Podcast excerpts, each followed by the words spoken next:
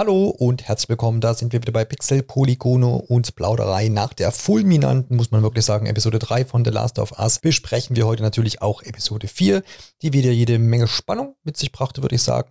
Mit dabei ist natürlich mein Firefly-Kollege Alex. Grüß dich. Hallo. Und hi Marco, you know what's not right. Left.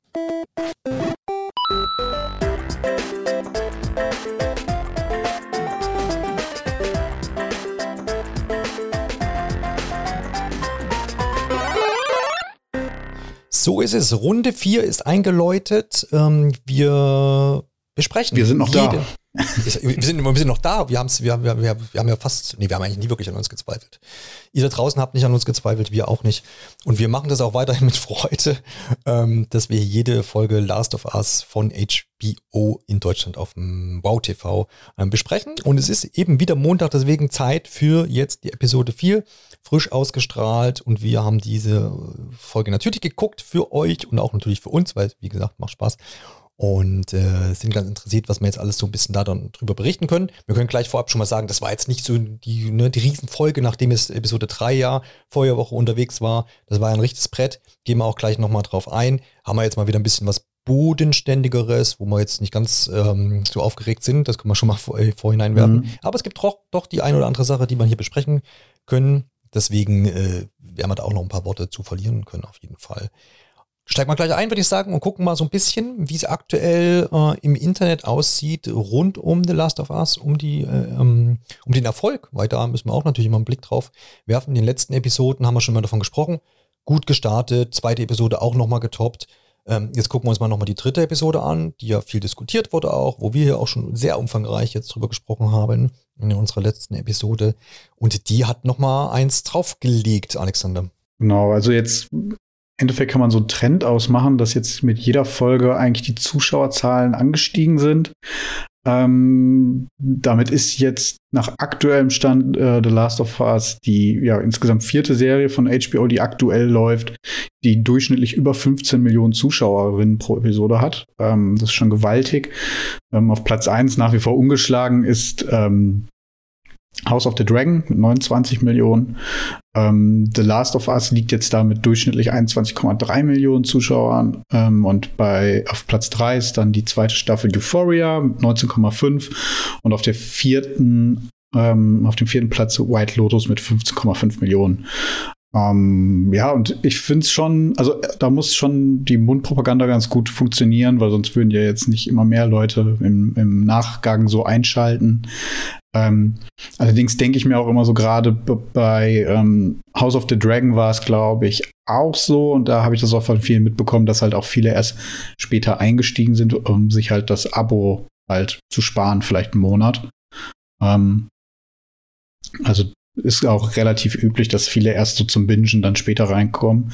Aber gut, das sind jetzt die ersten drei Episoden erst, deswegen ähm, gehe ich mal stark davon aus, dass es einfach, ja, die Mundpropaganda da ganz gut funktioniert. Ja. Weißt du eigentlich, wie, wie groß HBO in den USA verbreitet ist? Also das, das der Streaming-Service so als Abo ist das irgendwie. Hast du jetzt keinen, keinen, keinen großen Gar Abo keine Ahnung. Ja, genau. Das wäre jetzt so. Ich also, immer für uns bei uns hier in Deutschland, wenn man es dann über Wow bezieht, ähm, da habe ich auch mal ein schlechtes Gefühl für. War ja lange Sky Ticket und war lange für mich das Ding, was irgendwie mhm. die, die Leute abonnieren für Fußball-Livestreams und sowas äh, Ja, oder eben für solche Eventsachen, ne? Das dann immer für eine Serie dann sich mal ja. halt ein Abo machen und dann halt wieder aussteigen. Ja, so ja. mein Empfinden, ja. Muss ja, aber bei HBO so genau weiß ich das nicht. Das ist ja auch ein bisschen kompliziert mit Pay-TV und mhm. dann haben sie halt mittlerweile auch HBO Max. Ja. Ähm, ich, ich weiß gar nicht genau, wie das da mittlerweile aufgebaut ist, aber es sind halt ja auch ausschließlich Abonnenten da. Ist ja nicht, dass es irgendwie im Free TV läuft. Deswegen haben sie wahrscheinlich auch so gute ähm, Zahlen darüber, wer wie zuschaut. Was wir noch machen möchten jetzt an der Stelle ist ja zu gucken, was ist denn jetzt so ein bisschen noch entstanden, was haben wir für Hintergrundinformationen jetzt zur Entstehung von Folge 3 ähm, wir erinnern uns, dort sind äh, Frank und Bill aufeinander getroffen und äh, ganz intensives Geschehen auf jeden Fall gewesen. Und ähm, wir haben uns ja jetzt in der Besprechung von Folge 3 dann schon oft mal die Frage gestellt, ja, es wird dann interessant, was dann die Macher zur Serie äh, oder von der Serie dazu zu sagen äh, haben. Und es gab schon ein paar äh, Zitate jetzt äh, aufzufinden innerhalb der letzten Tage. Und ähm, Alexander, da hast du auch ein bisschen was rausgefischt, ne? Genau, es war so ein Interview mit Neil Druckmann und Craig Mason. Ähm, was ich da gelesen habe, wo so ein bisschen drauf eingegangen sind, weshalb man die Geschichte von Bill und Frank aus dem Spiel für die Serie so geändert hat. Ähm, was ganz interessant war, fand ich schon mal, dass die Idee von Craig Mason kam und nicht von Neil Druckmann. Ähm, Neil Druckmann musste eigentlich erstmal noch so ein bisschen überzeugt werden. Ähm, Im Endeffekt, als sie so die Idee dann ein bisschen ausgearbeitet haben und sich dann ergeben hat, wie sich das in die Gesamtgeschichte einfügen könnte, dann war er halt auch, ähm, stand er auch hinter der Idee. Und im Endeffekt ging es den beiden darum, ähm, ja, zu zeigen, ähm, wie, wie es halt aussehen könnte, also wie ein Happy End in der Apokalypse aussehen könnte. Und ich finde, das ist ihnen ja auch sehr gut gelungen. Und ähm, ja, für die Gesamtgeschichte ähm, ist halt ein wichtiger Moment auch für, für Joel, einfach weil er einfach jedes Mal bisher irgendwie verloren hat. Ich meine, er hat ähm, seine Tochter verloren, er hat seine äh, ja, Freundin, ähm, eben Tess, hat er halt jüngst dann in der Serie auch verloren. Ähm, ja, und das lastet halt sowohl am Anfang der Folge als auch am Ende der Folge halt wahnsinnig auf ihm. Und ähm, es geht halt auch darum, den, das hat dann Neil Druckmann gesagt, ähm, es geht halt auch einfach darum zu zeigen und insbesondere Joel zu zeigen, dass ähm, ohne dass man, also wenn, wenn, wenn man einfach nur überlebt, des Überlebens will, ähm, dass halt das dann wenig Sinn ergibt. Wenn es keinen, niemanden gibt, ähm, auf den man halt aufpassen kann oder der halt für einen da ist. Und ähm, ich denke, dass das auch jetzt so, das kann man ja auch, glaube ich, in der vierten Folge, da werden wir darauf eingehen, schon so ein bisschen sehen. Und das wird auch für die weitere Geschichte, ähm, glaube ich, ein wichtiges Thema dann sein, gerade in Joels Charakterentwicklung. Ja, dass er sich in der Form, wie das, wie du es jetzt auch gesagt hast, vielleicht daran erinnert fühlt, dass eben ne, andere Sachen vielleicht auch noch wichtig sein könnten und gerade vor allem mhm. dann in dem Fall Beziehungen und dann vielleicht auch die Beziehung zu Ellie, die sich ja sicherlich dann irgendwo noch weiterentwickeln wird. Das begleiten wir ja natürlich dann hier auch. Ähm, was ja jetzt auch was interessant war, fand ich an der, an dem Interview oder an diesen Zitaten jetzt, dass ja ähm, Neil Druckmann schon überzeugt werden musste, war ja, ich glaube, er hat es auch so gesagt, ähm, dass er, er ist mit der Einstellung eigentlich rangegangen, naja, jetzt krasse Änderungen am Spiel möchte er eigentlich ungern haben. Und äh, mit dem Tod jetzt von Bill ist ja schon eine krasse, krasse, krasse Einschnitt so zum, zum Hauptgeschehen. Und dass dann auch quasi ja Ellie nie Bill kennengelernt hat. Das ist ja eine Sache, die im Spiel zum Beispiel stattgefunden hat. Das ist auch was, was ich häufig gelesen habe bei den als, Zuschauerinnen. Als ne? genau. Ja, ja, dass sie gerne das gesehen hätten, wie die beiden aufeinandertreffen, weil es wohl eine der ja, liebsten Abschnitte im Spiel ist, weil sie sich halt ja sehr sarkastisch, sarkastisch die ganze Zeit irgendwelche Sprüche um die Ohren hauen. Auf der anderen Seite waren aber halt auch viele, die gesagt haben, dass sie sich nicht sicher sind, ob genau das so alles funktioniert hätte, weil es im Spiel auch einfach eine sehr, sehr actionlastige, naja, Passage einfach ist, mit am Schluss dann doch relativ wenig Substanz. Und die beiden Meinungen habe ich da oft gelesen. Ja, nicht, dass das dann auch vielleicht in so ein, so ein, so ein Action-Feuerwerk mit so ein paar One-Linern dann abgerutscht wird, die sich gegenseitig ja, genau. also so à la Bruce Willis-mäßig oder sonstige Actionfilme. Ja. ähm, was ich nicht glaube, aber ja, das, das ist dann so gleich irgendwie in meinem Kopf, wenn man das versucht, jetzt mal so auf die Schnelle umzusetzen, das, was im Spiel da abgebildet wurde. Ähm, ja, wir sind ja schon so ein bisschen bei den ähm, Meinungen und Kritiken zur Episode Nummer 3. Da haben wir auch in der Besprechung der Folge gesagt, wir machen uns ein bisschen Sorgen. Wir haben gesagt, naja, wir gehen schon davon aus, dass das ähm, ähm, Feedback allgemein positiv sein wird, was es ja auch wirklich war. Und ne, wir haben es ja auch so empfunden. Also die meisten Leute sind uns gefolgt. und äh, haben aber gleichzeitig auch gesagt, äh, ja, wir vermuten, dass da auch der ein oder andere Hater auf den Plan äh, äh sich ähm, ja, untertreten wird. Und zum einen diese ja, diese, diese ähm, ja, Story-Änderung letztendlich oder die, diese Änderung zum Spiel massiv kritisieren wird. Und es hat sich natürlich, ähm, unter anderem war das ein Aufhängungspunkt. Ich habe mich, ich habe mich, ich habe echt nicht viel durchgelesen. Vielleicht habt ihr da noch ein paar dann Sachen, die ihr auffüllen können. Aber es hat sich dann auch wieder in diesem klassischen Review-Bombing, das heißt, äh, extra negativ bewerten, ohne wirklich große Gründe, sag ich mal, niedergeschlagen. Ihr habt da auch schön ähm, eine Übersicht rausgesucht, zum Beispiel bei äh, IMDB der internationalen Movie Database, ähm, wo ja wirklich alles schön aufgelistet immer ist und da hat man so ein großes, so ein großes Gap, also es gibt da irgendwie so 60 Prozent gut gerundet, 57 sind die einfach mal eine 10 geben, 10 von 10, ja, äh, beste, beste Episode sozusagen ähm, und dann stuft sich das so ein bisschen ab ähm, in die 9er, 8er und so weiter und dann ist irgendwie so in der Mitte fast nichts bei dem 4er, 5er Bereich und dann ist aber halt bei dem 1er einfach nochmal eine 21 Prozent Ähm, also die einfach einen Punkt zu geben. Und da ist halt ja so ein großer Unterschied einfach, der da da jetzt ist. Und dann muss man sich natürlich, kann man sich im Detail nochmal durchlesen. Äh, der ein oder andere, der dann eben auch dann eine negative Bewerbung, äh, Bewertung gibt, äh, begründet das natürlich auch. Ich weiß nicht, hat das, äh, Marco, hast du dich da noch mit auseinandergesetzt? Hast du gesagt, du guckst dir mal wirklich so Kritiken an oder ähm, hast du gesagt, nee, wahrscheinlich gibt's oder äh, gibt's wahrscheinlich keine handfeste Kritik, die jetzt zum Beispiel auch einen Punkt äh, würdigen würden oder ähm, ja bestätigen würden? Ja, doch. Ähm, ich habe mir das mhm. ein bisschen angeschaut und ich glaube, man muss auch immer wieder betonen, dass es die überwältigende Mehrheit, die ähm, bei EMDB auch keine Wertung abgibt, die die Folge wirklich gefeiert hat. Man hat es von verschiedenen Regisseuren, Schauspielern gehört. Ich glaube sogar Jeff Bezos hat getweetet, dass die Folge fantastisch war und alles Mögliche. Echt? Es okay. ist äh, etwas verrückt, wie groß das geworden ist. Phil, Phil Spencer mag es auch. Also ja, stimmt. Ja, das, das habe ich auch gesehen. Ähm, das muss man, glaube ich, immer festhalten. Die Folge wurde absurd gut aufgenommen. Und auch in der queeren Community. Manchmal hat man da ja so das Gefühl, dass es, dass so eine Perfektion angestrebt wird, die nicht immer erreicht werden kann. Aber auch da habe ich nur positive Sachen gehört. Gerade mit dem Fokus auch auf zwei ältere Charaktere. Weil das eben durch die AIDS, äh, durch, durch AIDS etc. lange nicht möglich war. Lange war dieser Gedanke nicht möglich, Leute können alt werden. Und gerade beginnt so die erste Generation, die diese Möglichkeit mhm. überhaupt hat. Ähm, es wurde noch mal ein bisschen betont, dass zur Zeit, in der die Apokalypse abgebrochen ist, ähm, eine schwule Ehe noch undenkbar war, auch in Amerika. Ähm, hier ist es ja auch seit ein paar Jahren drin. Das vergisst man immer ganz gerne, ähm, dass diese Fortschritte gar nicht da waren. Und dann trotzdem zu sehen, dass unter solchen Bedingungen ähm, Charaktere diese Hoffnung haben, hat halt auch vielen queeren Leuten in, in unserer Gesellschaft Hoffnung gegeben. Es ist eine Serie, es ist natürlich, hat nichts mit der Realität an sich zu tun. Es gibt aber trotzdem irgendwie Hoffnung. Und gerade, dass so eine Episode in einer Serie, die eigentlich nichts mit dem Thema zu tun hat, platziert wird, zeigt ja auch, dass Filmemacher wirklich etwas bewegen wollen, dass das Bild verändert werden soll.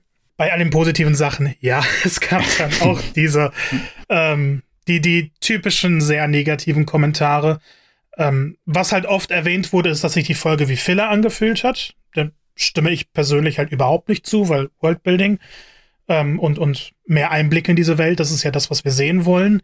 Man hatte aber oft das Gefühl, dass hinter dem Argument, ich will nicht sagen, dass jeder, der das Gefühl hatte, das so sieht, ähm, dass da aber doch eine ganze Menge Homophobie hintersteckt. Und ich glaube, gerade diese Ein-Sterne-Bewertungen lassen sich kaum anders erklären. Wenn man so ein hm. paar Fan-Reviews sich durchliest, kommt immer und immer wieder das allerdümmste Argument aller Zeiten hin, dass die Serie auf einmal politisch wurde. Ich meine, wir haben schon vorher über faschistische Regimes in der Serie gesprochen in Folge 1 und Folge 2 über Militärsachen, über wie hat der Staat was geregelt, wie sind wir in diese Situation bekommen. Aber sobald ein homosexuelles Paar gezeigt wird, ist es dann politisch.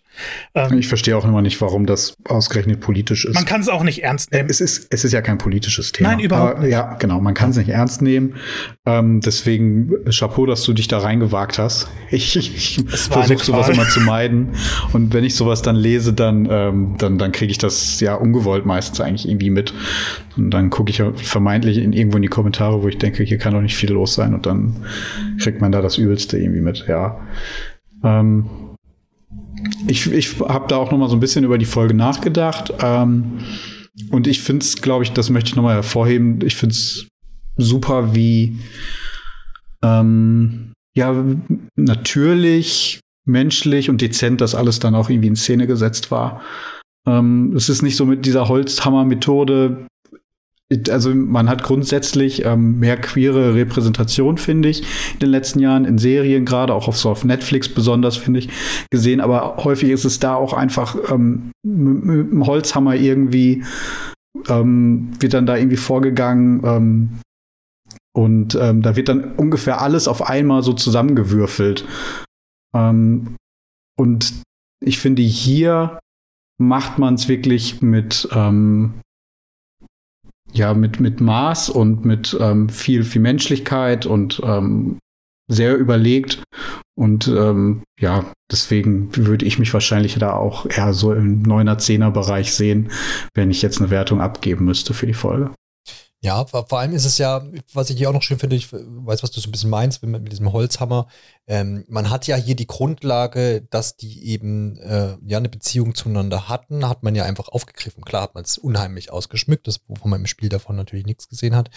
Ähm, aber es ist jetzt nicht so, man könnte jetzt nicht vorwerfen, ja, die haben das komplett äh, in dem Sinne verdreht, sondern sie haben halt das, was wir nicht wussten oder nicht gesehen haben, nicht im Spiel mitbekommen haben, haben sie einfach, dem haben sie, dem ganzen, haben sie Zeit äh, gewidmet.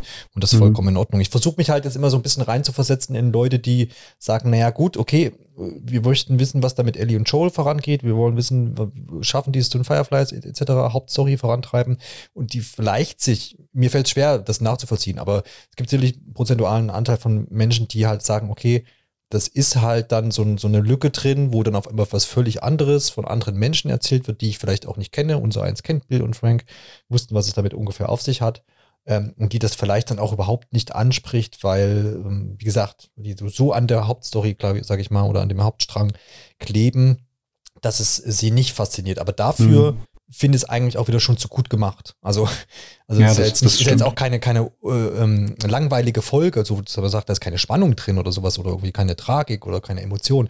Das, das, haben wir ja alles besprochen. Also dafür ist es dann eigentlich wieder zu gut, dass man sagen könnte, hm, ja, ähm, ist halt jetzt hier mal kurz die Nebenerzählung, bei der nächsten Folge geht es dann weiter so ungefähr. Ja, es ist, äh, ich kann den Punkt auch so ein bisschen nachvollziehen. Es nimmt halt der Serie jetzt erstmal wieder so ein bisschen Fahrt raus, ne? Du hast gerade die, die Hauptfiguren kennengelernt, hast so, so, die ersten emotionalen Momente mit ihnen gehabt und jetzt werden sie halt dann für eine Folge einmal so beiseite geschoben. Ähm, ja, kann ich nachvollziehen, aber wie du auch gesagt hast, dafür ist dann aber das, was man ja dafür geboten kriegt, viel zu gut. Es ist jetzt nicht so, dass es auf einmal so ein Weihnachtsspecial wäre, was man da irgendwie so reinschiebt, ja. wie man das aus anderen Serien kennt. Ähm, genau, es ist halt auch gut eingewoben. Ne? Es ist, man ja, kann das, eben. wie gesagt, bei der anderen Serien, wo auf einmal so, ein, so, eine völlig losgelöste Folge kommt, man kann es gar nicht einordnen, warum jetzt. Und hier haben wir ja aber den Übergang von Folge 2, ähm, Sachen, äh, Tess sagt, wir müssen zu, geht bitte zu Bill und Frank. Und wir sehen ja auch Ellie und Joel in, sowohl im Vorhinein der Folge 3 oder innerhalb der Folge 3 in den ersten paar Minuten und dann am Ende ja auch wieder und es schließt sich auch der Kreis, also von daher ja, mehr als ein wenn man, ne, also wie die Macher gesagt haben, wenn man da auch, ich glaube, da muss man gar nicht mehr so viel drüber nachdenken, was das eigentlich soll im Ganzen. Es hat halt auch eine Bewandtnis für die Hauptfiguren. Ja, ja, absolut, genau. Mhm. Marco, hast du noch Gedanken zum Feedback zum, äh, zur, zur Folge 3? Willst du noch irgendwas loswerden? Ansonsten machen wir uns nämlich dann mal in die Episode 4 rein. Ja, ich glaube, ich habe schon in der letzten Folge oft genug betont, wie toll ich die Folge fand.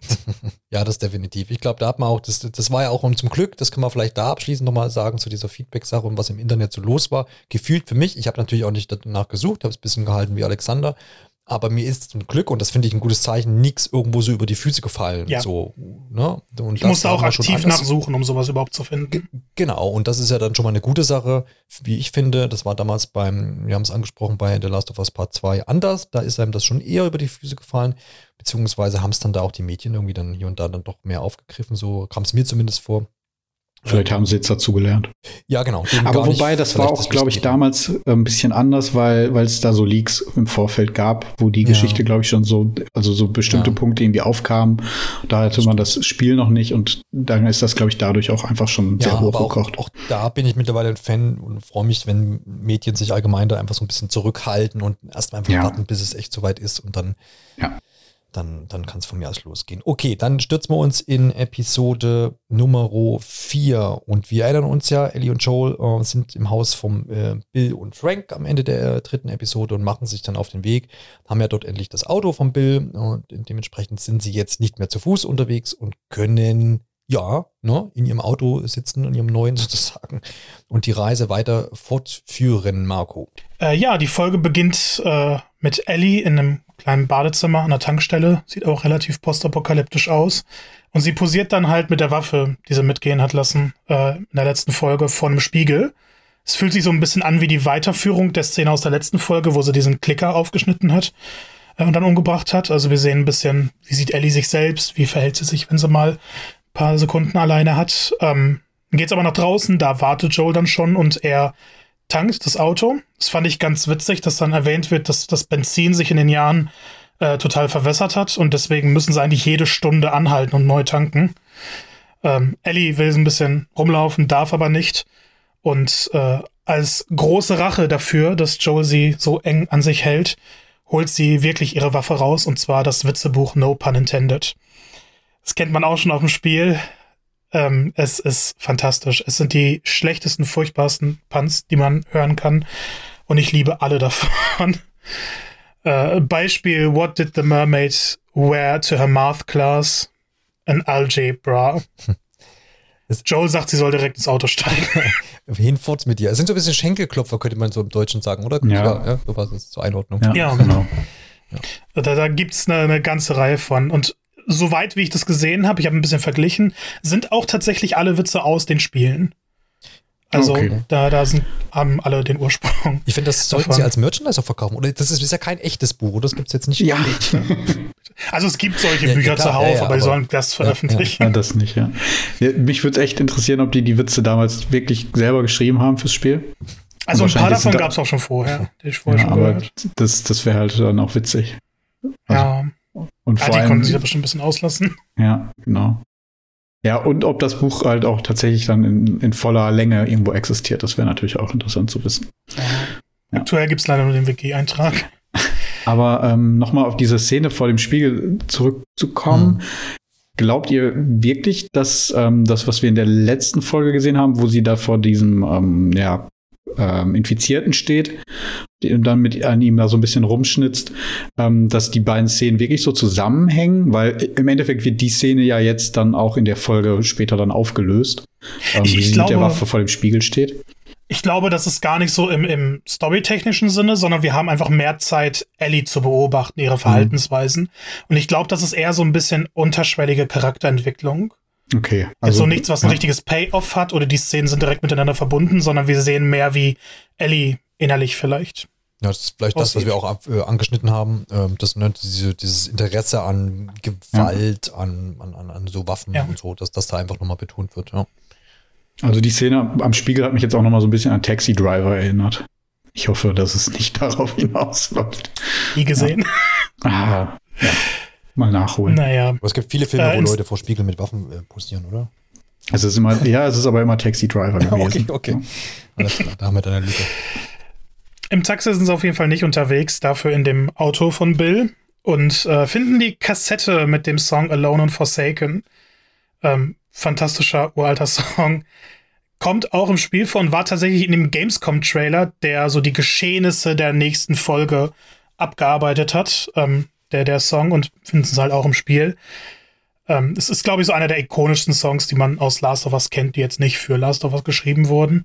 Und dann gibt's auch eine Szene, die es im Spiel fast eins zu eins so gab. Ähm, Ellie holt nämlich ein Magazin, was er im Auto noch gefunden hat, im Auto von Bill halt, äh, wo man schon auf der Vorderseite einen leicht bekleideten Mann sieht, fragt dann, wieso die Seiten alle so aneinander geklebt sind. Joel weiß nicht so ganz, was er darauf antworten soll. Ellie beruhigt ihn, sie weiß es, schmeißt das Magazin aus dem Fenster. Und das ist halt auch eine Szene, die wirklich eins zu eins, sogar mit dem fast dem identischen Dialog im Spiel vorgekommen ist. Und dann äh, geht's schon an die, in die nächste große Szene, ähm, weil auf dem Weg in den Wald, wo sie Pause machen wollen, sehen sie dann halt noch die ganzen Überreste des Krieges. Überall sind Panzer, Helikopter neben der Straße. Also irgendwann hat das Militär einfach aufgegeben oder wurde besiegt, sodass dieser Krieg auf der ganzen Welt sichtbar ist, an jeder Straße. Genau, so ist es. Ähm, da- das ist wieder so ein, ich glaube, diese, diese ganze Szene bis dahin, weil wir wechseln ja gleich so ein bisschen die Szenerie runter vom, vom, vom Highway dort oder von der Straße. Ähm, hat ja, hat ja viel inne gehabt. Wir haben so ein bisschen dieses Witzige, ne, mit dem Witzebuch und dem gerissenen Witz. Wir haben dieses ähm, äh, Pornomagazin, was sie gefunden hat. Ähm, das alles so ein bisschen, eigentlich guter Kontrast vielleicht auch zu der schweren Episode, wie sie aufgehört hat. Ähm, es geht so ein bisschen lockerer rein, auch wenn es jetzt hier nicht in, in, in eine Komödie verfällt gleich. Aber ähm, es, es ist nicht so bitter ernst, wie man vielleicht äh, ja, denken könnte. Man hätte ja auch davon ausgehen können, dass irgendwie Joel da jetzt noch äh, weitestgehend am Boden zerstört ist irgendwie. Aber ähm, Elif bringt da so ein bisschen eben den Sarkasmus weiterhin mit, mit hinein und so ein bisschen auch diesen, diesen Spaß. Und das ist, ist schon auch nachvollziehbar, so finde ich. Also es entspricht natürlich ihrem Charakter, der da jetzt auch nicht irgendwie sehr weich ist, würde ich sagen. Ähm, von daher ist das alles schon so legitim, wie es abgelaufen ist. Äh, hätte ich so eingeschätzt, Alexander, hast du noch Gedanken dazu? Ähm, hatte ich das nochmal irgendwie abgeholt? Man kannte ja so ein bisschen so den Spaß schon aus dem Spiel. War es nochmal schön, das jetzt auch durch die beiden äh, Schauspieler zu sehen? Ähm, ja, wichtig sind auf jeden Fall diese Charaktermomente Mhm. zwischen den beiden, weil wir haben es jetzt schon ein paar Mal gesagt, im Spiel verbringen die beiden so viel Zeit miteinander und man als Spieler dann eben auch. Ähm, da da gibt es so viele Dialoge und da muss man dann ganz ehrlich sagen, dass die Serie einfach weniger Zeit hat als das Spiel, Ja. um das alles so mit abzudecken. Und ähm, deswegen sind solche Momente, glaube ich, echt wichtig. Was ich mich ansonsten noch gefragt habe, warum stehen diese Panzer da rum und warum fährt niemand so ein Ding?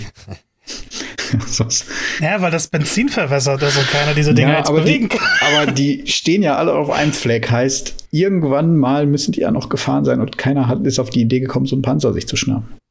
Ja, weiß man nicht. Jetzt, ja, jetzt versaust uns doch bitte nicht. Habe ich mir nur gedacht. Also damit wäre man auf jeden Fall sicherer das ich unterwegs. mir, ich habe das, hab das Spiel angefangen wieder. War, oh ja.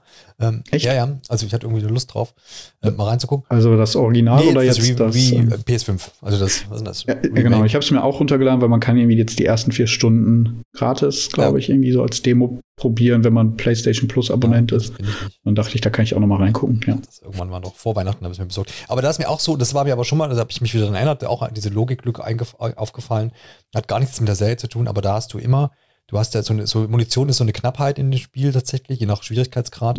Ähm, Mhm. aber du lootest aber oder hebst immer nur Munition auf, die in irgendeinem Schrank liegt oder irgendwo sonst wo rum. Aber wenn Gegner Waffen verlieren, ja, passiert nichts. So, das nur noch mal zu dem, zu den Logik-Sachen. Aber das soll auf gar keinen Fall für die Serie und auch nicht für und die. überall liegen da Glasflaschen und Backsteine rum. Ja, das haben wir schon mal aufgekriegt. haben wir hier übrigens noch nicht gesehen. Wir warten immer noch drauf. Ähm, Marco, die Backsteine, Die ja. beiden verziehen sich in den Wald. Warum eigentlich? Langsam ist es ziemlich dunkel und die beiden sollten bei Nacht sowieso nicht fahren oder auf den Straßen sein, falls irgendwo mal Plünderer sind, die sie aufhalten können. Also verstecken sie sich dann im kleinen Wald. Und dann kommt so ein, ich weiß nicht, so ein bisschen Camping-Atmosphäre auf. Ja. Joel packt seinen Campingherd aus. Äh, die beiden essen 20 Jahre alte Ravioli, die aber immer noch schmeckt. Und ja, haben einfach so eine kleine, schöne Pause. Es, Ellie will unbedingt ein Feuer eigentlich machen, was gehört ja dazu. Ähm, soll dann aber doch nicht gemacht werden, falls irgendwie andere Leute entdeckt werden. Sie glaubt erst, dass das vielleicht irgendwie Infizierte anlocken könnte, aber nee. Ähm, es dient tatsächlich vor der Gefahr von anderen Menschen, was wir bisher noch nicht so stark gesehen haben in der Serie. Und äh, dann gehen die beiden schlafen in den Schlafsäcken von Frank und Bill. Also es wird immer wieder angesprochen, dass sie eigentlich alles, was sie gerade dabei haben, von den beiden haben. Und äh, liegen da. Ellie sagt nochmal so, so, Joel, kann ich, kann ich dich was, was fragen? Joel dreht sich langsam zu ihr. Und dann fragt sie halt die, die große Frage. Äh, why did the Scarecrow win an award? Und Joel antwortet selber, because he was, out- he was outstanding in his field. Und dann kommt es auch zum, zu, glaube ich, ersten kleiner Lacherszene zwischen den beiden. Ja, ja. Also ich kann mich nicht dran erinnern, dass Joel vorher mal lachen musste Kichert, ja. während der Reise. Es war, war irgendwie schön. Ja. Ähm, es wird dann ein bisschen wieder in den Kontrast, Kontrast gesetzt, weil Ellie sich fragt, ob sie wirklich sicher sind und Joel sagt, ja, sind sie. Man sieht dann aber ein paar Sekunden später, dass Joel eben gar nicht schlafen geht, sondern Patrouille hält und dann die ganze Nacht wach bleibt. Und sagt dann ja eigentlich zwei, drei entscheidende Momente so, wo man sagen kann, okay, wenn man mal die Beziehung der beiden betrachtet, man lacht zusammen über die ähm, Schenkelklopfer, über die Besagten, ja, was ja einfach auch so eine Öffnung von, von Joel ist, dass er das so an sich ranlässt und in dieser Szene kann, glaube ich, kann er auch nicht anders als zu lachen. Man kennt das ja irgendwie, wenn man ähm, jemanden vielleicht gerade noch böse ist und der macht dann irgendwie einen doofen Witz und man will sich zwingen, äh, nicht zu lachen, weil man ist ja jetzt böse eigentlich. Und genauso das, so wirkt das irgendwie so ein bisschen, nee, ich will hier eigentlich ähm, ja streng bleiben und so. Wir haben ja gar keine Beziehung zueinander und du bist hier auch nur mein, mein, meine Sache, die ich von A nach B bringen will. Aber er kann dann da auch nicht anders und muss dann auch mit lachen über diesen Witz. Ähm, und natürlich auch der Fakt, dass er jetzt da dann noch wach bleibt, heimlich und, ne, und da so ein bisschen anscheinend sie auch äh, schützen zu wollen, das ist natürlich, liegt ja dann auf der Hand, dass ihm da ja schon irgendwo was an ihr liegt und vielleicht nicht nur, weil er äh, im Austausch für sie dann irgendwie ähm, ja, Waffen oder Güter oder was auch immer kriegt und sie vielleicht auch die Menschheit retten, könnte. Ich glaube, da ist, schwingt schon so ein bisschen auch Menschlichkeit mit, die wir da jetzt von Joel sehen. Oder siehst du das anders, Alexander? Nee, also bisher ging es ja auch tatsächlich darum, ähm, sie war ja ähm, ein, ein ja, Mittel zum Zweck, dass, er, dass Joel eben an das Auto gelangen kann. Ähm, dieser Plan ist ja im Endeffekt ja jetzt in, ins Wasser gefallen und ähm, seitdem ist ja Joel mehr oder weniger auch auf so, ein- so naja, er versucht immer noch seinen ähm, Bruder zu finden. Darauf kommen wir auch gleich zu sprechen. Aber ähm, naja, er, er muss jetzt irgendwie auch mal wieder so einen neuen Weg einschlagen, also einen neuen Plan machen. Und ähm, ich denke, da klingen auch die ganze Zeit noch die ähm, ja, Worte von Tess halt so ein bisschen mit. Ähm, dass er halt endlich mal was Gutes tun könnte, wenn, wenn er halt Ellie zu den Fireflies bringt. Ja, genau. Also das sind so, das sind so die Faktoren die ihn da irgendwo motivieren. Ähm, aber wie gesagt, ich glaube, dass das schon da schon ein bisschen was durch, durchsickert sozusagen. Diese Witze-Sache zieht sich ja noch so ein bisschen durch die ganze Folge, werden wir jetzt wahrscheinlich immer wieder mal aufgreifen, weil das ähm, ist quasi die Folge, deswegen vorhin auch unsere Anmoderation, äh, wo wo glaube ich fast am meisten dieser Witze vorkommen, zumindest war das für mich gefühlt äh, so das Ding. Früh am Morgen wachen die beiden auf und wie es sich gehört, äh, genießt äh, Joel auch einen leckeren Kaffee. Alexander, du fandest ihn nicht so lecker. Nee, das sah echt aus wie ähm, boah, wie das, vielleicht wie, wie das Benzin, was, was äh, Joel abgezapft hat. So im Endeffekt so Wasser mit ein bisschen Benzin drin. Echt abartig. Ja, und Ellie ähm, sagt dann auch gleich, dass es nicht gut riecht, ne? Oder es sehr angewidert ist einfach von, von, der, von der Sache. Ja, aber so ist das nun mal. Da gibt es nichts mehr. Das ist dann ähm, wie damals, weißt du? Ähm, genau, aber dann machen sie sich weiter, die, frisch äh, nach dieser, ja, jetzt erholsamen Nacht würde ich wahrscheinlich jetzt nicht mal behaupten wollen, aber nach dieser Nacht eben geht es weiter Strecke machen und ähm, die unterhalten sich noch so ein bisschen dann äh, über diesen Kaffee, Marco. Ja, also Ellie kann es halt nicht verstehen, wie Leute überhaupt mal Kaffee trinken konnten. Und sie kennt Starbucks, aber sie kann dann irgendwie nicht glauben, dass Leute wirklich dahin gegangen sind, um sich Kaffee zu kaufen. Ich finde solche Momente mal ganz sympathisch, dieser, dieser Smalltalk zwischen den beiden. Das festigt ja wirklich deren Beziehung. Ja. Ähm, aber wie so oft in dieser Folge ändert sich der Ton dann ein bisschen. Ellie liest halt die Karte, während Joel fährt und kommt dann eben zur Frage, was, was ist eigentlich mit Tommy, mit seinem Bruder, der immer wieder erwähnt wurde. Und dann erzählt Joel erstmal so ein bisschen mehr über ihn, dass äh, Tommy eigentlich immer so einen Heldenkomplex hatte, was dann auch so ein bisschen der Grund war, wieso er in die Army gegangen ist, ähm, hat sich dann an, am Desert Storm eben beteiligt, wurde da eingesetzt und ist daran vielleicht ein bisschen zerbrochen, also jetzt keinen kompletten Breakdown, aber wir wissen ja, wie die Veteranensituation in Amerika teilweise ist. Ähm, wurde ja auch in Folge 1 erwähnt, dass er im Gefängnis war und alles. Äh, und in der Apokalypse haben die sich dann einer Gruppe angeschlossen und in dieser Gruppe dann eben auch Tess kennengelernt. Das muss ja wahnsinnig früh gewesen sein in der mhm. Apokalypse mhm. schon. Und ähm, dann haben sie eben auch, naja, krumme Dinger gedreht. Es ging dann halt um das Überleben dieser Gruppe mit egal welchen Mitteln. Das wird auch später nochmal wichtiger. Und irgendwann sind sie dann halt über Marlene gestolpert, die Tommy einfach überredet hat, den Fireflies beizutreten.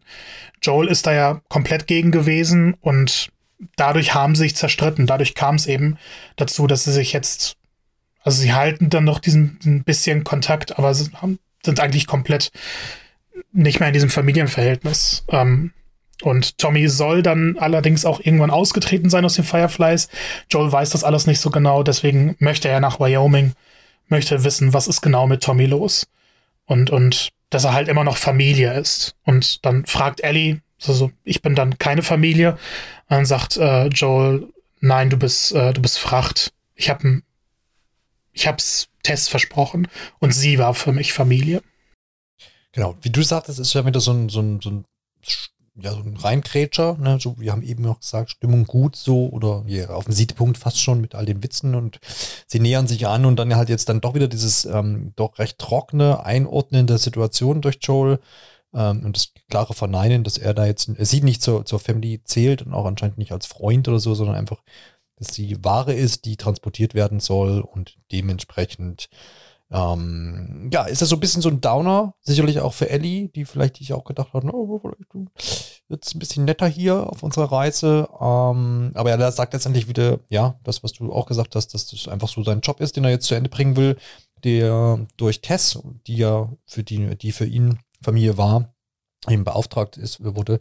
Und ähm, ja, ist dann eben nochmal so, so, so ein kleiner, doch größerer Einschnitt. Ist halt die Frage, warum sagt er das so? Ähm, muss er so sagen? Ist das wieder dieser Selbstschutz, den er, den er da so gerne an den Tag bringt, dass er ähm, für sich selber auch so ein bisschen sich abgrenzt ähm, zu seinem Gepäckstück hier, äh, Alexander? Ist das, das, liegst du da auch bei dieser Vermutung? Ähm, ja, das ist, das ist einfach so seine, glaube seine Art, einfach mit der Gesamtsituation umzugehen.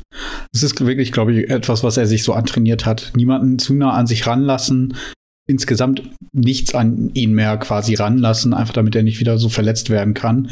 Ich meine, wir haben jetzt gelernt, dass er quasi seit der Apokalypse mit Tess zusammen unterwegs war.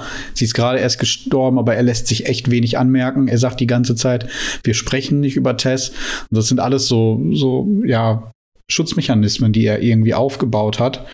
Ähm, ich glaube auch noch eine andere Szene, wo man das sehr gut sehen konnte, war schon in der ersten Folge ähm, nach dem Zeitsprung, wo er das, ähm, das, das tote Kind da ins Feuer wirft, ohne irgendwie nur kurz zu zögern.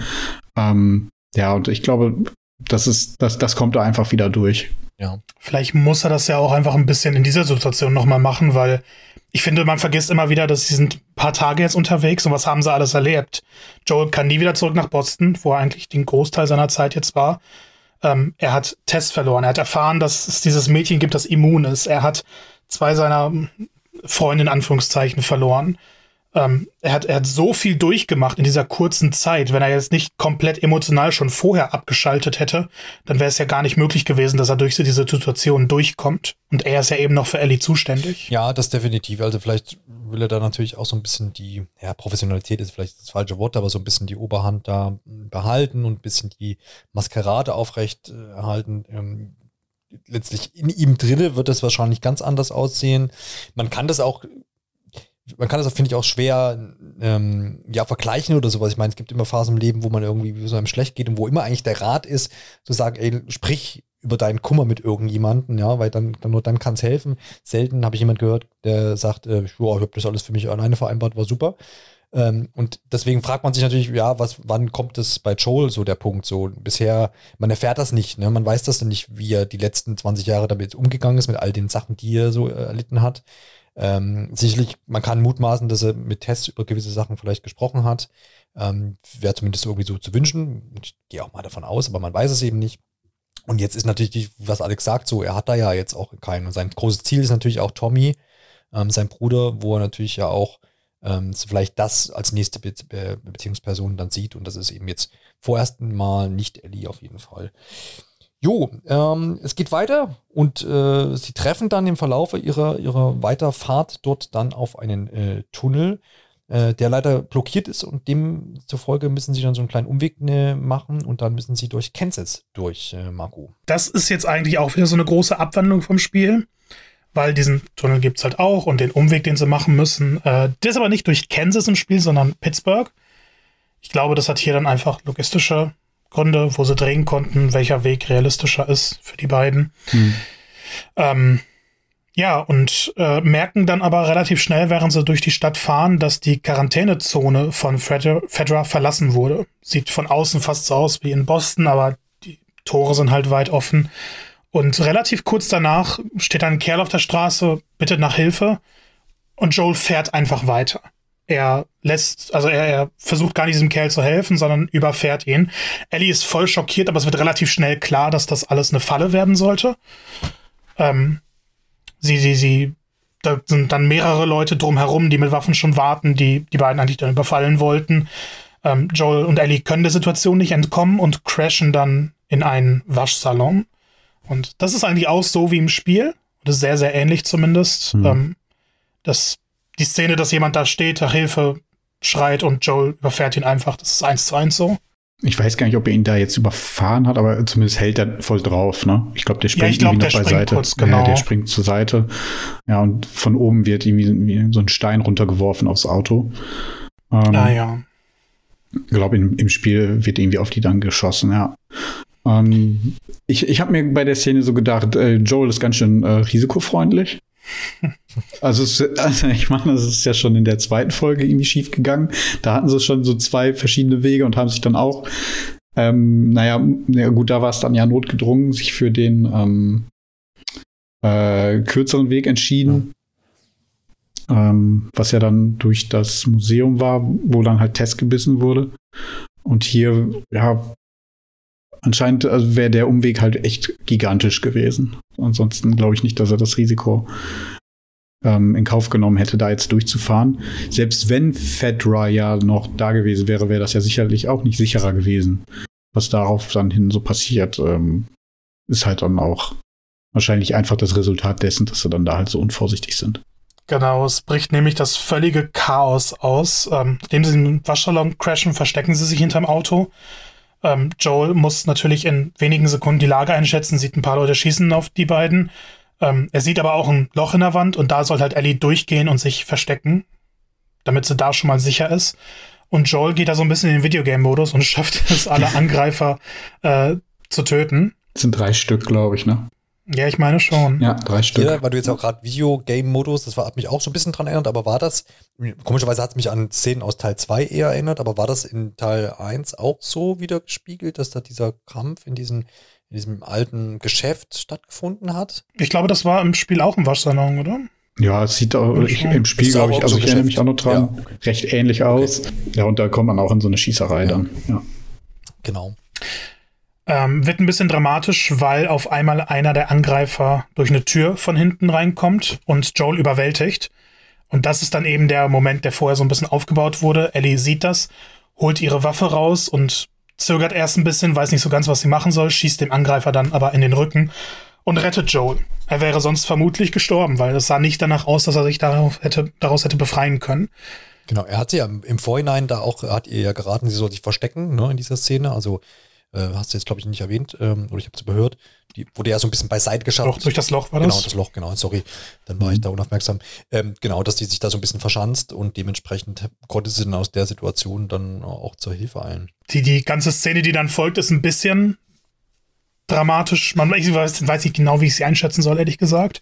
Weil dieser Junge um sein Leben bettelt, der sagt, er ist Brian, er, er hat eine Familie, er wird die in Ruhe lassen, die können weiterziehen, ist kein Problem. Und Joel ist halt sichtlich wütend. Schickt dann Ellie auch um die Ecke, damit sie nicht sieht, was dann passiert. Man hört, dass er Brian tötet. Ja, es ist eben die Frage, ob man hier an der Stelle nochmal dieses Flashback-Gedöns, äh, was heißt Gedöns, äh, dieses, dieses Zurückfallen in alten, alte Verhaltensmuster, in Aggressivität ähm, aufzeigen möchte, was wir auch aus der, einer der älteren Episoden schon ähm, gesehen haben, wo er diesen Fetra-Soldaten ähm, da niederschlägt. Er hat ein Flashback zu Sarah. Ähm, sprich, man könnte das hier vielleicht, wenn man es überträgt, sagen, ja, okay, die sind hier wieder massiv in Gefahr gewesen. Es gab Leute, die wollten jetzt gerade umbringen. Ellie in Gefahr, er in Gefahr und da gibt es für ihn scheinbar, könnte man jetzt hier so sehen, kein, kein Halten mehr und da heißt dann irgendwie massive Stra äh, Strafe. Ähm, man man sieht es ja in der Szene dann nicht genau, was passiert. Man hört aber so ein Messer stechen und das ist auf jeden Fall ähm, dem Jungen dann da ähm, nicht äh, gut ergeht. Äh, das, das, das, das kriegt man hier auf jeden Fall mit. Und ja, ist für mich schon so ein bisschen, also klar, was kann man in der Situation machen? Äh, er kann ihn irgendwie fesseln und den Mund zukleben, wenn es die Mittel ergeben und dann können sie weiter flüchten oder ihn anders irgendwie unfähig machen. Ähm, ist halt die Frage so, ob das, ob das so sein Maß der Reaktion eben ist in solchen Fällen. Bisher war es eben so. Und deswegen finde ich es jetzt auch irgendwie logisch und vielleicht ist auch nicht überzogen dargestellt. Ich weiß jetzt nicht, wie es euch da ging. Ja, also allein schon in Folge 1 gibt es ja diesen Moment, wo sie dann gerade nach dem Ausbruch fliehen, diese Familie am Straßenrand steht und sie sich dann auf Joels, ja, auf Joels, man kann nicht sagen Empfehlung, er, er sagt ja, er soll einfach weiterfahren. Ähm, und diese Familie einfach am Straßenrand stehen lassen. Und ähm, er stellt halt immer so, dass die eigene Sicherheit der Leute um ihn herum halt höher als das Wohl halt der anderen, um eben zu überleben. Und dazu scheint er eigentlich von Anfang an bereit zu sein, irgendwie auch alles zu tun. Apokalypse-Berater Joe Miller, meinst du? ja, so ein bisschen. Ja. Ich glaube aber auch gerade in der Szene, also ich hatte jetzt nicht das Gefühl, dass Joel so gewalttätig ist wie in der ersten Folge. Gerade wo er den dann zusammengeprügelt hat, sondern hier halt schon drüber nachdenkt, was ist der, was ist das Richtige? Was muss ich hier tun? Er überlegt halt, okay, der könnte Informationen weitergeben, wer die beiden sind. Ähm, er, er, könnte, was weiß ich, machen. Also ich, ich sehe halt, für die Sicherheit von Ellie und Joel war es das Richtige, Brian in dem Moment zu töten. Ja, es hätte, vermutlich. klar, menschlich ist es natürlich das deutlich härtere, aber was hätte er davon gehabt, ihn am Leben zu lassen? Eigentlich nur Gefahren. Hm. Ja, aber das ist so einfach jetzt das, was durchkommt. Ne? Also es wurde schon mehrfach angedeutet, wie haben die eigentlich diese ganze Zeit lang überlebt. Ja. Und das macht einfach deutlich, dass Joel halt auch zu allem bereit ist, um das eigene Überleben halt irgendwie ähm, ja, zu sichern. Und das wird ein Grund dafür sein oder der Grund dafür, dass das halt auch so lange funktioniert hat. Und auch für Tess, die ja auch immerhin sehr lange überlebt hat und auch eben für seinen Bruder. Ja. Also alle um ihn herum. Ist auch vielleicht eine Sache, wo wir uns auch wieder zum Glück nicht reinversetzen können, dass irgendwie so die Frage der, des Vertrauens innerhalb von so einer Apokalypse und mit den Sachen, die Joel auch abseits unserer Kenntnisnahme alles erlebt hat, ähm, so Vertrauen zu anderen Menschen wahrscheinlich auch bei null oder bei minus 1000 mhm. liegt. Ähm, und, und gerade in solchen Situationen dann da irgendwie nur so 0 und 1 gibt, einfach, ne, also man da irgendwie nicht noch groß abwägt oder sowas, sondern halt einfach klare Kante dann da bezieht und so zieht er das ja eben dann hier auch durch. Ähm, es geht dann ja auch direkt damit, also in der Szene muss Eddie dann auch ihre Waffe abgeben und kurz darauf kommen ja Leute und suchen nach, nach ja, genau. Brian in dem Sinne. Genau, das wollte ich, wollte ich gerade aufgraben, dieses Waffe oh, ab, abgeben, kein Problem. Ähm, wobei ich jetzt auch sagen wollte, ja, dann ist, da hat dann Eddie keine klare Kante bewiesen. Ähm, Joel hat ja bis dahin gar nicht gewusst, dass sie eine Waffe hat. Ist das da in der Szene nochmal explizit oder ist es aufgrund der Hektik dann einfach erstmal hier Waffe her, geht weiter, mal gucken? Ja, es ist wirklich, gib Waffe her, die wissen, also Joel weiß ja, die müssen hier auch möglichst schnell weg, ne? Ja. Ähm, und das wird dann später nochmal ein bisschen genauer ja. besprochen. Ja. Ich fand es nochmal so aus dieser Videospielperspektive ganz interessant. Ähm, ist ja auch, was die Macher immer so sagen, ähm, auch einfach ein Thema. Im Spiel ist man halt, wir hatten es vorhin schon mal, Videogame-Modus. Ähm, man ist quasi unverwundbar und kann einen nach dem anderen über den Haufen schießen. Ähm, das ist ja hier überhaupt nicht so. Also Joel ist ja auch diesem, naja, im Grunde genommen Jungen irgendwie auch körperlich unterlegen, weil sonst müsste Ellie ja gar nicht einschreiten. Das hat mich auch so ein bisschen gewundert. Ähm, weil er ja körperlich auch gar nicht so überlegen wirkt. Er ist ja eigentlich doch recht schmal, dieser Junge. Äh, Brian, glaube ich, heißt er. Und ähm, trotzdem ist er halt auf die Hilfe von Ellie angewiesen, anscheinend in dieser Situation. Ähm, und im Endeffekt, es waren, naja, es waren jetzt halt keine, keine riesige Truppe, wie man das aus dem Spiel dann einfach auch kennt, dann von zehn Gegnern oder so. Es waren halt in dem Fall dann drei und die, die können halt auch einfach schon ausreichen. Und ähm, das, das ist wieder so, so eine Stelle, wo ich dann auch gemerkt habe, okay, sie haben auch ein Gefühl dafür, wie man die, wie man das Spiel halt in eine TV-Serie, die halt auf Realismus auch setzt, richtig übersetzt. Weil wenn man da jetzt wieder zu viele in diese Schieß Schießerei verwickelt hätte, dann wäre es halt einfach in so ein, so ein Action-Feuerwerk äh, à la James Bond oder stirb langsam wahrscheinlich abgerutscht. Und ähm, hier beweist man wieder so das richtige Maß. Ja, das, das, das stimmt und dass es auch irgendwo Folgen hat, ne? Also dass, dass da irgendwo Verletzungen, genau, Verletzungen ja. einhergehen oder man knapp irgendwie dem Tod entspringt und sowas und nicht irgendwie 20 ja. Gegner da niederwalzt und nichts war gewesen, so ungefähr. Ja, und dass man vor allem halt auch diese Entscheidung jetzt treffen muss, was macht man denn jetzt mit dem Angeschossenen mhm. da, ne? Ja. Ich meine, im Spiel lässt man ihn einfach, kann man ihn einfach liegen lassen. Genau, das hat man dann, hat man, hat man dann im, im, im Part 2, äh, ja, zweite Spiel der Reihe, dann so ja ein bisschen noch versucht zu intensivieren, dass man auch darüber nachdenkt, ob man hier jeden gleich erschießen muss. So, das hat man mhm. dann mit anderen Mitteln dann wieder gemacht. Ähm, aber da gehen wir jetzt mal jetzt nicht noch weiter drauf ein. Aber du hast recht, ja. äh, das ist schon, das ist äh, da auch wieder gut umgesetzt, sage ich mal, dass man nah irgendwie dann an diesen Videospielesken ist aber eben auch es nicht übertreibt dann, ja. Was ich interessant noch fand, ist, dass dieser ganze, also es gibt ja auch im Spiel diesen Augenblick, ähm, wo Ellie ähm, Joel rettet. Das spielt sich aber so ein bisschen auch anders ab. Es ist noch nicht so früh. Es ist halt auch in dieser Passage, wo sie da durch die Stadt laufen. Ähm, aber da klettert, glaube ich, Joel irgendwo hoch, wird dann überrascht von jemandem und dann unter Wasser so gedrückt. Und dann schnappt sich Ellie äh, die Waffe von diesem Angreifer und erschießt ihn halt damit. Ähm, das passiert aber auch ein bisschen später erst, dann ist man schon recht lange in der Stadt unterwegs. Ähm, und da äh, reagiert sie emotional, glaube ich, auch einfach ein wenig anders. Hier in der Serie ist sie schon sichtlich verstört, finde ich. Sie versucht es dann halt auch später so zu überspielen. Mhm. Ähm, aber im Spiel ähm, ist das nur so ganz kurz irgendwie. Und da finde ich, ist sie halt auch viel weniger mitgenommen und Joel reagiert vor allem komplett anders. Er macht ja halt ähm, da kommt irgendwie Vorwürfe, dass sie nicht zurückgeblieben ist. Ähm, ja, und Ellie muss mehr oder weniger ähm, eine Entschuldigung und ähm, ja auch Verständnis von Joel dann so einfordern. Also die Reaktionen sind da schon irgendwie deutlich anders. Ja, das ist definitiv schön, dass du das dann nochmal da ein bisschen Bezug zum Spiel auch herstellst. Da, man merkt eben, dass das oft irgendwie auf einer Linie ist, aber manchmal eben auch so ein bisschen abweicht. Aber auch nichts, wo man jetzt sagen muss, das äh, ist völlig verkehrt, sondern es ist weiterhin im richtigen Maß. Und das zieht sich so auf jeden Fall ein bisschen durch. Wir sind wieder in einer Quarantänezone unterwegs, Marco. Dann haben wir nämlich die Einführung von Kathleen. Das ist die äh, Leiterin einer Widerstandsbewegung, die sich gegen Fedra ähm, aufgebührt hat. Und ähm, dadurch haben sie im Endeffekt, deswegen ist Fedra halt aus der Stadt nicht mehr zu sehen, ähm, sie haben die Quarantänezone übernommen. Sie haben die Fedra-Soldaten getötet und sind jetzt ihre eigenen Chefs. Äh, Kathleen wird gespielt von Melanie Lesinski. Und man hat dann direkt eine relativ intensive Szene, weil sie vor einem Arzt steht, äh, der in so einem Container gefangen gehalten wird. Und sie soll unbedingt, ähm, also sie will unbedingt erfahren, wo sich Henry befindet. Wir wissen zu dem Zeitpunkt noch nicht, wer Henry ist.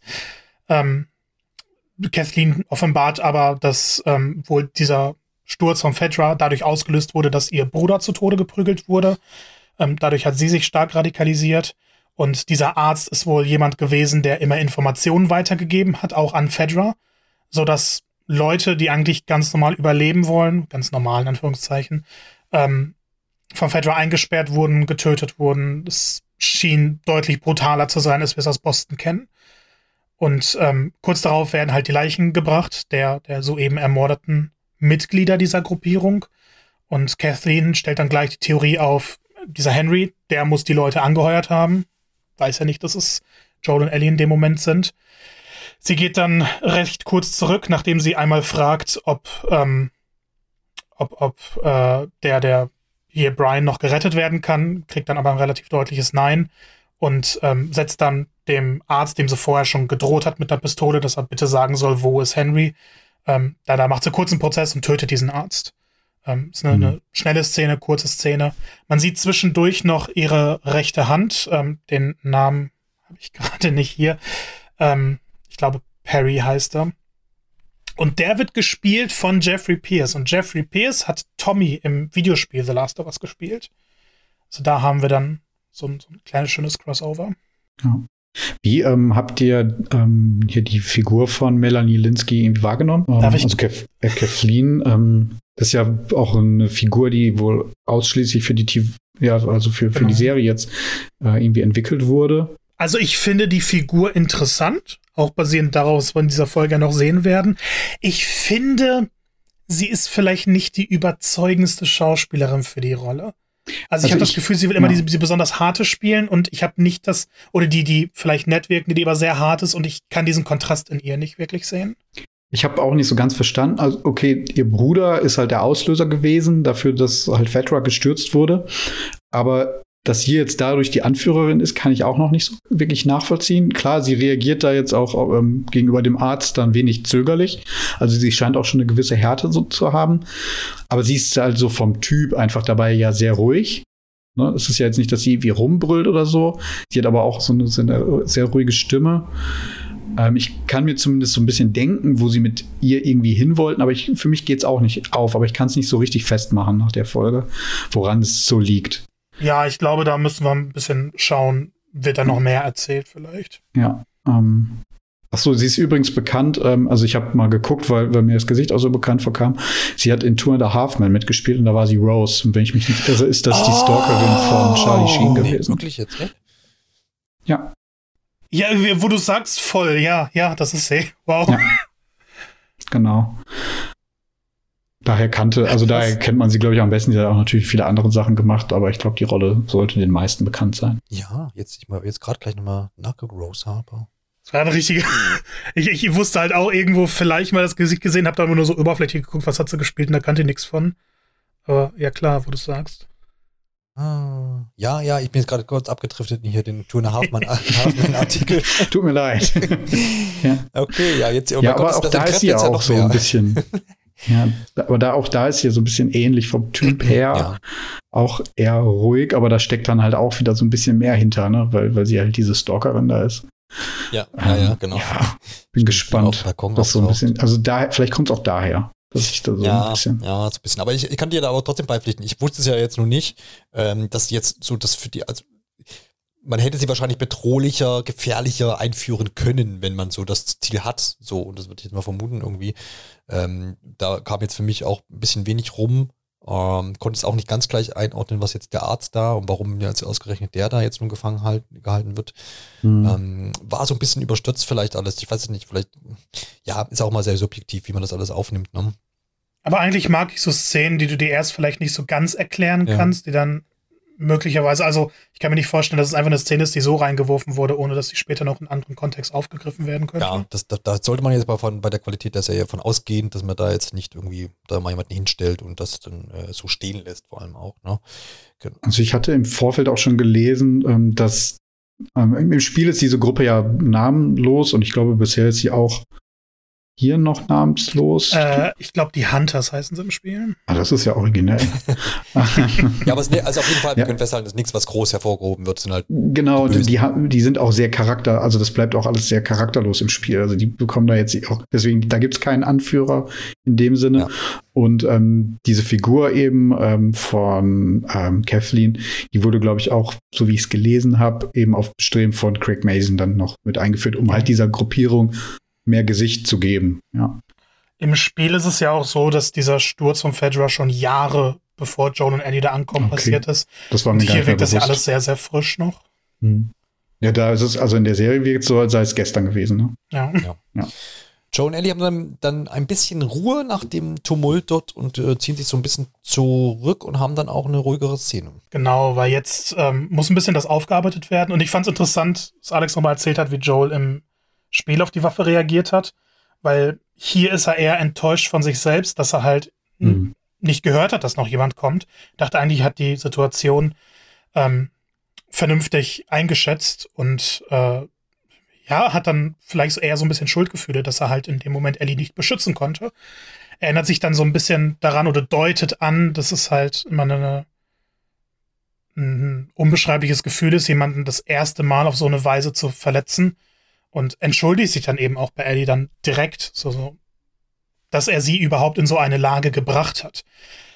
Ellie ist in dem Moment echt berührt. Man sieht dann auch die Tränen, ähm, so emotional nach, nach einigen Ereignissen der vergangenen Folge, halt, die sie da vielleicht nicht erwartet. Mhm. Aber sie sagt dann halt auch nochmal, es war nicht ihr erstes Mal. Das, das deutet ja auch an, dass da noch mehr passiert ist. Und anstatt dann eben auf eine harte Tour zu gehen und dann vielleicht so eine Klischee-Szene zu haben, dass Ellie irgendwann in Gefahr ist und ah, sie hat keine Waffe, ähm, Joel gibt ihr die Waffe zurück und sagt ihr aber auch, du darfst sie nicht irgendwie in die Hosentasche tun, sondern die muss im Rucksack bleiben. ist nur für äußerste Notfälle. Aber das zeigt ja, dass er ihr in diesem Moment vertraut, weil er zuvor auch gesehen hat, ähm, dass sie ihn gerettet hat. Wenn sie die Waffe nicht mitgeschmuggelt hätte, wäre Joel jetzt vermutlich tot. Genau, kann man dann auch wieder als, als Annäherung und als vielleicht auch als praktische Sache dann einfach bezeichnen, dass er sich vielleicht dann denkt, ja, vielleicht ne, eine Beziehung zu dem Mädchen aufbauen. Praktisch wäre der Panzer gewesen. genau. Kannst du eigentlich auch Panzer fahren?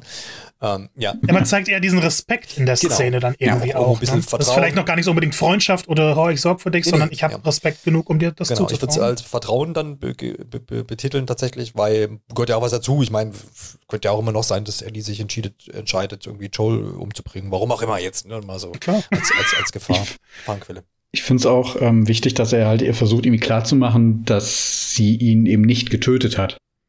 Ne? Also, dass sie ihn verletzt hat, aber auch eben ja. nicht getötet hat. Da appelliert er auch noch mal so ein bisschen dran. Ja, ja, ja. genau. Ja, das, das so aber ich glaube, im Spiel, ähm, wenn ich da jetzt auch noch mal so ein bisschen drüber nachdenke, ähm, womöglich ist das halt auch ja, so, so, einfach seine erste Reaktion halt damit mit Wut irgendwie drauf zu reagieren, weil sie sich hier eben nicht dran gehalten hat, was er ihr gesagt hat. Und versucht dann halt auch wieder so ein bisschen zu kaschieren.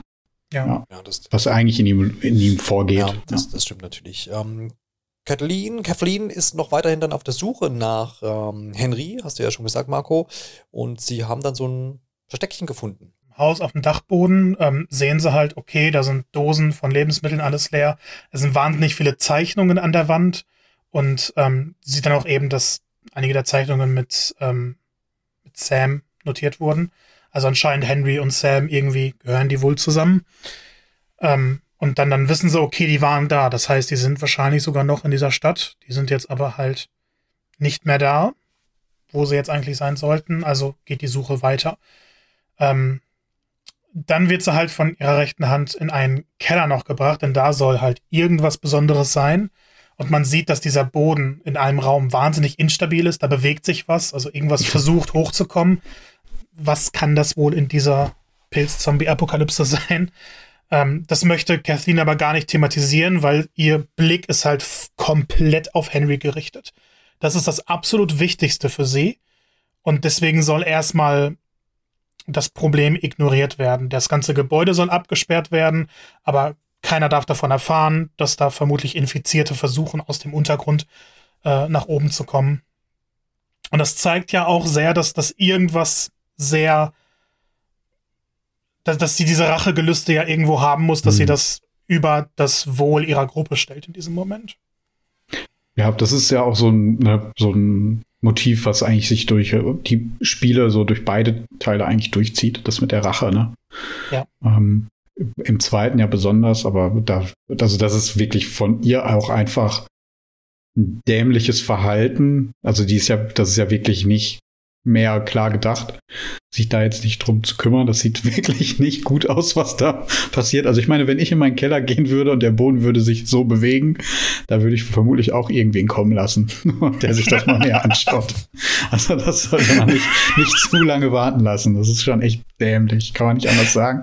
Da gibt es sehr gute Haushaltstipps. Ja, und ich denke, ähm, das wird ja dann auch wohl in der ja innerhalb einer der nächsten Folgen dann irgendwie aufgelöst werden. Ist, es ist ja eigentlich wieder dieses typische, ne, wenn, wenn man eine Waffe sieht, dann wird sie auch benutzt. Haben wir bei Ellie gesehen. Das hat nicht allzu lange gedauert. Also gehe ich auch stark davon aus, dass wir dann in der nächsten Woche erfahren werden, was mit dem Boden da was, passiert. Was ja. unterm, unterm, unterm Boden, ja, genau. ja. Und ähm, ich habe mir aber auch gedacht, dieser Perry, der muss auch ein ziemlich Adept sein. Also wahrscheinlich einfach mhm. so ein Ex-Militär, der einfach nur darauf trainiert ist, auch irgendwie Befehle zu befolgen, weil er hat ja eigentlich den richtigen Instinkt. Dann sagt sie, nee, nee, machen wir nicht. Und dann, ja, okay, machen wir halt nicht. Was dann aber auch zeigt, dass diese Kathleen wirklich diese Macht hat. Ne? Also ja, irgendwie muss ja in diese Position gekommen sein, dass wirklich alle genau das machen, was sie möchte. Genau, das finde ich halt auch so ein bisschen eigenartig, weil sie halt nicht so mächtig irgendwie rüberkommt. Also so vom Auftreten. Die Autorität fehlt irgendwie. Genau, ja. genau. Und ich meine, guck dir den Typen an, der, der sieht schon eher gefährlich aus. Könnte halt irgendwie wirklich so, so ein Special Ops-Typ sein, ne? wie der herumläuft und die Waffe hält und äh, er befolgt dann halt einfach so ihre Befehle. Also wenn er sich gegen sie wenden würde, könnte er genauso gut die Truppe führen. Ja gut, ich meine, vielleicht Deswegen. ist ja das genau das, was wir vorhin gesagt haben. Vielleicht erfährt man an irgendeiner anderen Stelle noch was, was Kathleen so mächtig, so autoritär vielleicht macht für die mhm. Leute, die damit rumlaufen. Vielleicht ne, ist es so, stille Wasser sind tief, so sinngemäß. Vielleicht hat sie schon, keine Ahnung, richtig eklige Sachen durchgezogen und so, dass jeder dann da Respekt vor hat. Ähm, weiß man, weiß man an der Stelle jetzt nicht. Ähm, wir merken schon, wir haben so einen Hin- und Her-Wechsel zwischen diesen, dieser Kathleen-Partei und natürlich zwischen unseren beiden Hauptprotagonisten, wo es jetzt auch wieder zurück äh, hingeht. Wir gehen zurück zu Joel und Ellie und ähm, ich, ich finde die erste Szene mit den beiden direkt sehr witzig, weil Ellie durch so ein Fenster steigen muss und von innen dann eine Tür öffnet, damit Joel durchkommt. Mit im Spiel ist. Ne? Also, ja, ich das hatte schon das Gefühl, ich muss jetzt hier Dreieck drücken. ja. Das ist das äh, zweite Mal schon in der Folge, ne? Ich glaube, wenn genau das erste. Das erste Mal ist noch in diesem, da wo sie halt überfallen werden. Da genau. muss sie auch irgendwie die Tür dann von innen, glaube ich, für barrikadieren oder auf. Nee, sie geht dann durch das Loch und Joel sticht auf den Kerl ein und will dann aber in diesen Nebenraum gehen. Ja, genau, da muss sie irgendwie was, was beiseite schieben, ja. Genau, das ja auch ans Spiel erinnert. Ja. Und das hatten wir jetzt schon mehrfach in den Folgen, ja. Ja. Ähm, das Ziel ist auf jeden Fall, dass sie irgendwo einen hohen Ort haben, damit sie so die Lage auskundschaften können. Äh, was dann auch heißt, dass sie Treppen steigen müssen. Äh, Joel ist sichtlich geschafft davon, ist nicht in dem Alter das Einfachste. Ähm, Ellie fragt dann aber auch halt so ein bisschen, wieso, also wie konnte er das erkennen mit dem Hinterhalt? Und dann sagt er, dass er das halt auch schon von der anderen Seite gesehen hat. Ähm, auch ein Satz, der eins zu eins so im Spiel und im Gamescom-Trailer von damals vorkam. Ähm, Eddie fragt dann so ein bisschen weiter, ob Joel schon mal unschuldige Leute getötet hat, aber der blockt einfach komplett ab. Ähm, es kommen dann oben an, Joel ist komplex, komplett fix und fertig, muss sich erstmal hinsetzen. Ellie macht mir so ein bisschen Feuer unterm Hintern, so aufstehen, soll jetzt weitergehen. Und dann äh, sagt er noch, ja, ich bin 56 Jahre alt.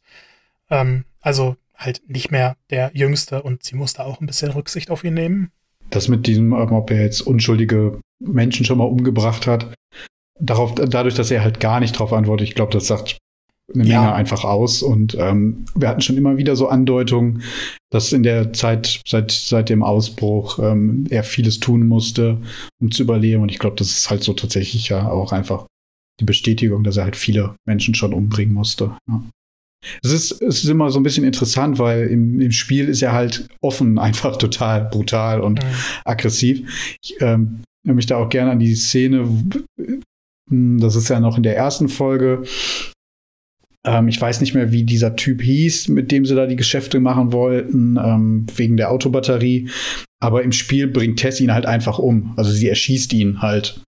Und ähm, in Ach, der, Robert, ja, genau. Und in der, der Serie ist er ja dann schon tot, wenn sie ihn dann finden bei den Fireflies. Aber da mhm. werden die beiden halt auch viel aggressiver, viel brutaler ähm, von Anfang an inszeniert. Und ähm, hier geht man halt die ganze Zeit noch mehr so auf diese menschliche Seite ähm, und zeigt ja auch vieles davon auch einfach im Off, weil das ja jetzt an der Folge auch hatten. Ja, man schafft es ja irgendwie, diesen Videospielprotagonisten in einen realistischen Charakter zu verwandeln, der ja, genau. abseits von diesem, okay, er muss jetzt möglichst viele Gegner besiegen, weil das ist das Gameplay, ja. man wegbringen kann.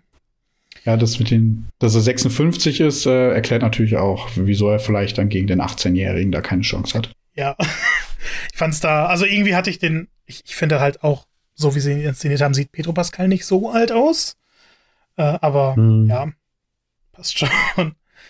ähm, es geht dann in die letzte Szene. Die beiden bereiten ihr, ihr Bett vor. Ist klar, nachts müssen schlafen und sind relativ sicher in diesem verlassenen Hochhaus ja auch. Und Joel verteilt dann Scherben. Ellie ist ein bisschen verwundert, aber das ist tatsächlich, damit sich niemand ranschleichen kann. Damit er halt hören kann, ähm, wenn, wenn jemand kommt. Weil er natürlich auf die Scherben tritt. Hätte man natürlich die Ravioli-Dose auch noch mitnehmen können. Ne? Und das wäre ähm, Joel, man, man merkt, dass er vielleicht gerne noch Wache halten würde, aber hat halt die letzte Nacht schon nicht geschlafen, ist komplett übermüdet.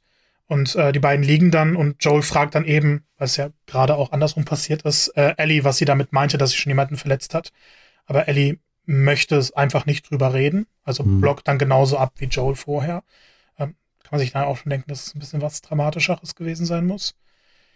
Ellie ähm, spricht dann eben auch an, dass er von rechts wohl nicht allzu gut hört, was dann auch die Waschsalon-Szene so ein bisschen erklärt und sie spricht ihn dann auch mehrfach an und er reagiert erst gar nicht so richtig. Was dann auch vielleicht ein bisschen überspielt war, aber okay, er verteilt die Scherben, vielleicht ist das so laut, dass er dann nicht aus zwei Richtungen hören kann.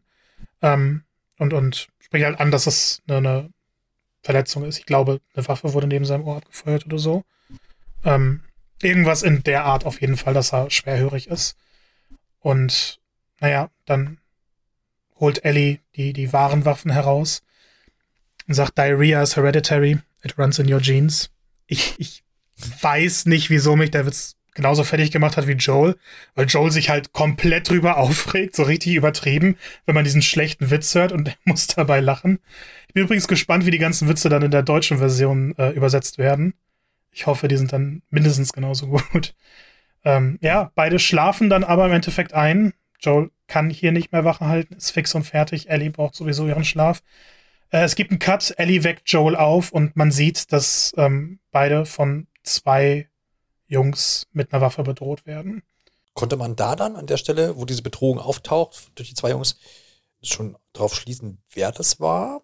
Ich komme mich gar nicht mehr so. Also es wurde ja vorher immer wieder Henry und Sam mhm. erwähnt, also kann man sich's denken. Schon davon ausgehen, dass es die beiden jetzt sind. Ne? Und sie sind ja in dem Moment auch noch ein Mysterium. Wir wissen mit denen so richtig nichts anzufangen und können jetzt auch, jetzt haben wir ja auch wirklich mal so einen Cliffhanger, ist ja jetzt auch nicht unbedingt für die, für die ähm, ähm, Serie bisher äh, so, dass man das ständig nutzen würde. Mm, und man kann jetzt nicht richtig einordnen, was ist mit den zwei. Sind die wirklich eine Bedrohung? Werden die zu Recht da auch ja verfolgt von Kathleen? Ähm, und, und, ist das dann vielleicht auch eine Bedrohung für Ellie und Joel?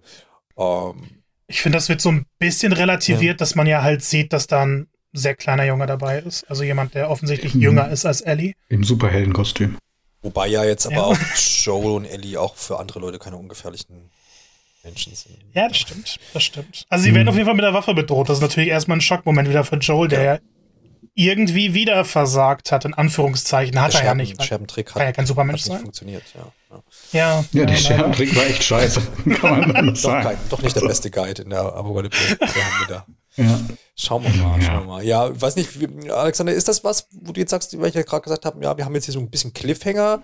Hat das die Episode auch gebraucht, weil es vielleicht ja jetzt so die richtige, ja, ich meine, wir haben diesen großen Schatten, Episode 3, beziehungsweise alle die ersten drei Episoden waren ja ziemlich gut. Ähm, Gab es ja nichts auszusetzen, jede für sich. Und äh, in dem Fall ähm, ja auch eine kürzere Episode und ja. braucht es den Cliffhanger denn hier einfach? Oh, weiß ich nicht genau. also ich finde es schwierig. Ich finde es eigentlich auch mal ganz angenehm, dass man jetzt wieder so eine Folge hat, die einfach ein bisschen knackiger ist. Ähm, ich meine, es ist ja trotzdem, es, es fehlen vielleicht diese großen Ereignisse. Ja. Ähm, aber es wirkt halt so ein bisschen wie ein Aufbau auf, auf etwas, was jetzt noch kommt. Ich meine, wir hatten das jetzt mit dem Boden, was es ja auch im Endeffekt schon so für die nächste Folge was andeutet, was vielleicht passieren könnte. Und ja, ich glaube, das ist so ein bisschen auch einfach jetzt hier so ein Stilmittel, um ein bisschen Dramaturgie aufzubauen, äh, ein bisschen auch Erzählung aufzubauen. Ich meine, das ist ja jetzt so wie ein quasi neuer Erzählstrang ähm, innerhalb dieser Quarantänezone. Da sind neue Leute, da, da gibt es halt auch noch mal eine eigene Vorgeschichte. Ähm, und da, da wurde jetzt erstmal in dieser Folge, glaube ich, einfach wieder ein bisschen etabliert. Und ich denke, dass dann in den nächsten Folgen dann der Payoff kommt dafür. Ja. Und deswegen ist das schon okay. Wir sind halt da jetzt gewohnt, so ein bisschen aus der Serie auch, dass wir eigentlich ja eben das nicht haben, ne? dass wir so eine Zerstückelung nicht haben. Wir haben jetzt immer so abgeschlossene Sachen so einigermaßen für sich gehabt. Ja. Ähm, ich weiß auch, dass ja aus dem Interview hervorging, dass ursprünglich mal die Episode 1 äh, in zwei Hälften geteilt Stimmt, ja. werden sollen. Ne?